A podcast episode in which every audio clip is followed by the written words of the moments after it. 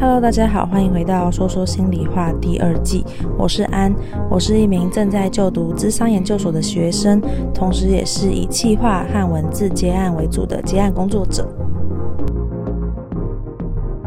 今天想要跟大家分享一个是感恩练习的主题。那我其实之前有在我的 IG 上面 po 一篇文章，那那篇文章的反应还蛮好的，跟大家分享一下我做了一些感恩的练习，然后还有我自己的一些转变。那会再带到关于期待的部分，就是你对他人的期待，还有你怎么去放下。我觉得这会一起讲，其实是因为它都有关联。我后面会慢慢提到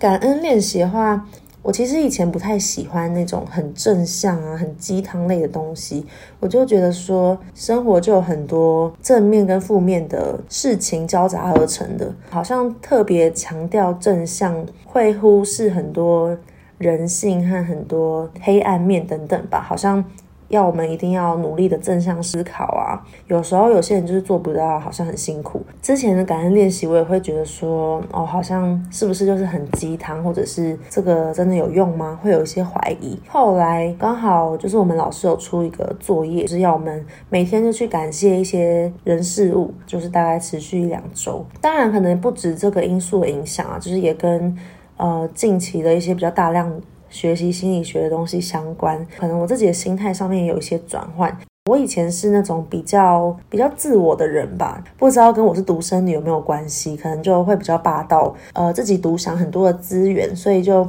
会常常可能会把有些事情当做理所当然吧，包括可能有些人的一些付出啊，别人对自己的好啊等等。我平常好像真的不常跟别人道谢吧，就是其实我爸妈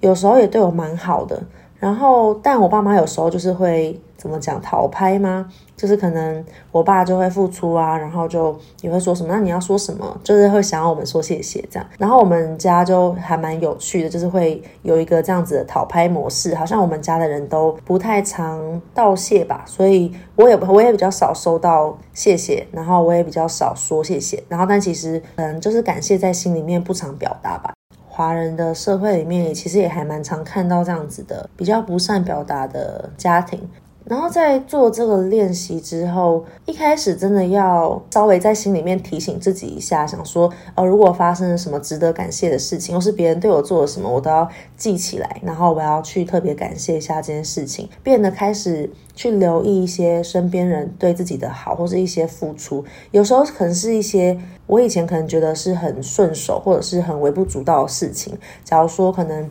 同学要印作业的时候，顺手帮我印一个讲义，以前可能觉得说他就是顺手帮个忙嘛，说完谢谢，可能也不是真的内心充满感激。可是当真的花一点点篇幅去感激的时候，会发现，嗯，他其实大可以不要帮我，他有什么理由要帮我？他就是单纯想要对我好，或者是。他单纯就是为了我多花了一些时间付出，然后把这个讲义印给我。那同时呢，他帮我省去了一些去呃便利超商或是跑去其他地方印的时间，可以让我多睡一点。然后这样想想就觉得，嗯，这个原本看起来理所当然的付出，其实还其实还蛮真的值得感谢的，甚至是陌生人的好意。像有一天早餐我在排那个饭团。我排到第二个吧，然后那时候可能我看起来有点赶，老板就问我说是不是在赶时间，我就说哦对，然后老板居然就自己问前面的那个阿姨说，诶，那小姐后面小姐在赶时间，你介不介意我先做她的？她也是很有礼貌的询问阿姨，然后我我其实有点吓到，我没有期待她会这样做，然后阿姨就问说是几个，然后她发现哦只有一个，她觉得 OK，她就说哦好啊，就先做她的。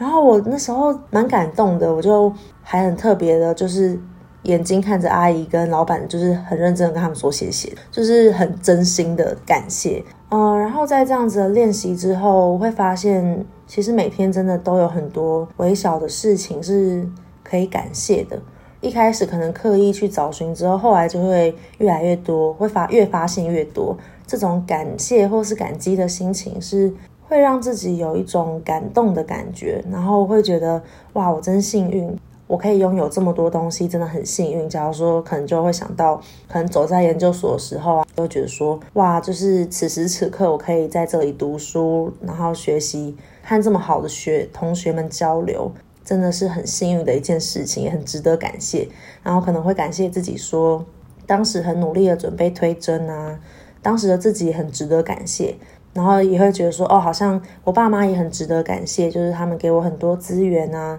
种种种种都还蛮值得感激的。这件事情呢，对我来说的一个转变，就是我前面提到，其实我一开始就是有点霸道，或是有时候会。把别人的付出视为一个理所当然的人，那个理所当然不是说什么所有人都应该为我付出，就是我值得什么特权，有点像是如果他对我付出，我就会回报，所以我觉得好像就是一个平等的关系，所以我对他好，他也对我好，就是很正常的事情。可是其实很多时候，大家可能会发现，你对一个人很好，但他不一定会回报你啊，所以其实好像一个看似理所当然的平等的关系，那也是。因为对方愿意回报你，或是愿意付出，现在有的一些友情或是很友善的一些关系，其实是很珍贵的，就会好像让我变得比较珍惜我有的一些事物吧，然后也会对自己的感觉比较正向，会觉得自己过去的自己也很努力，然后也做了很多事情，才成就现在的我。觉得不管是看待别人或看待自己，都能够用一种。更珍惜或是更好的心态去看待这个心境，其实是让我好像有变得比较快乐，或是看待事情的视角有点不一样，世界好像有变得美好一点点的那种感觉。我想要举一个最近还蛮深刻的例子跟大家分享。这个例子是同一件事情，但是一个是可能一年前的我。一个是现在的我在看待这件事情上面有一个还蛮迥异的差别，然后这个差别是让我自己还蛮惊讶的。那我先讲一下这个事件，这个事件是跟亲密关系有关。就我之前在跟我前任男朋友在一起的时候，我当时会常常觉得很希望他能够符合我自己的一些期待。假如说可能，嗯、我希望他可以。准时赴约啊，然后可以参与我的一些活动啊，等等。那当他没有办法做到的时候，我有时候就还蛮失望的，蛮有情绪的，就会觉得说，嗯，他不重视我，或者是他不珍惜我，我们相处的时间等等。那他就会勾到我，我觉得我自己不重要的议题。我一直都知道这件事情，但是还蛮难去改变自己的解读方式的，所以就常常会，只要他没有达到我的期待，我就会开始觉得说，为什么他都没有做到啊？为什么他不能达到一些简单的要求啊？等等的。那当然，我同时也很矛盾，因为我也不想要好像去指责他，或者是去要求他，可是我心里面就会有一个还蛮大的冲突跟矛盾。在分手之后，差不多去年。呃，进研究所之后，然后到大概十月、十一月的时候吧，我记得当时好像忘记跟我前男友聊到什么，问他说他还喜欢我吗？或是他有没有想过复合的念头？那我我们不是认真在讨论复合，我们可能我可能就是当时还蛮好奇他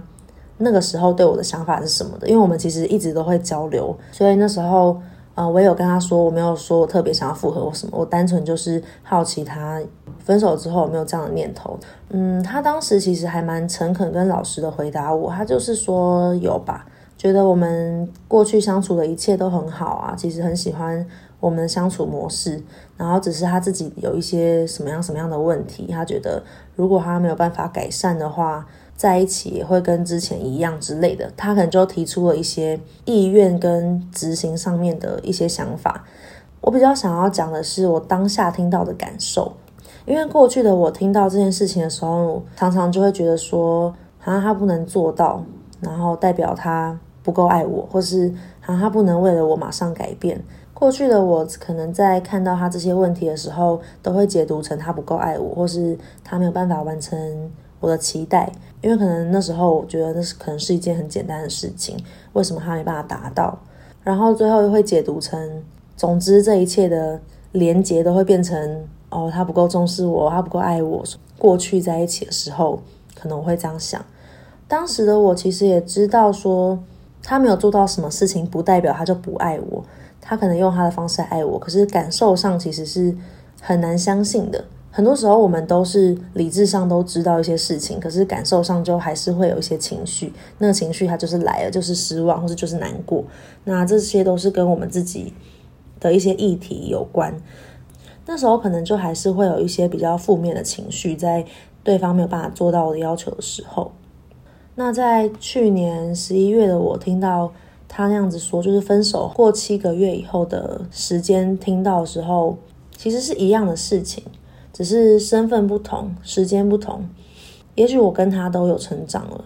也许我跟他已经不再是男女朋友，所以期待也不一样了。但我那时候听到的跟以前的感受完全不一样。我当时听到的感觉其实是他是在意我跟重视我，然后也想要这段关系的，也觉得他很想要尝试给我好的东西，跟努力的在想办法。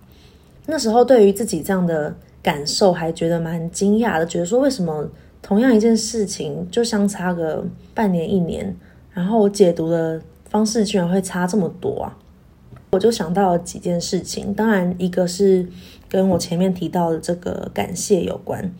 因为其实嗯、就算我有期待好了，对方本来也就没有义务要一定要符合我的期待啊，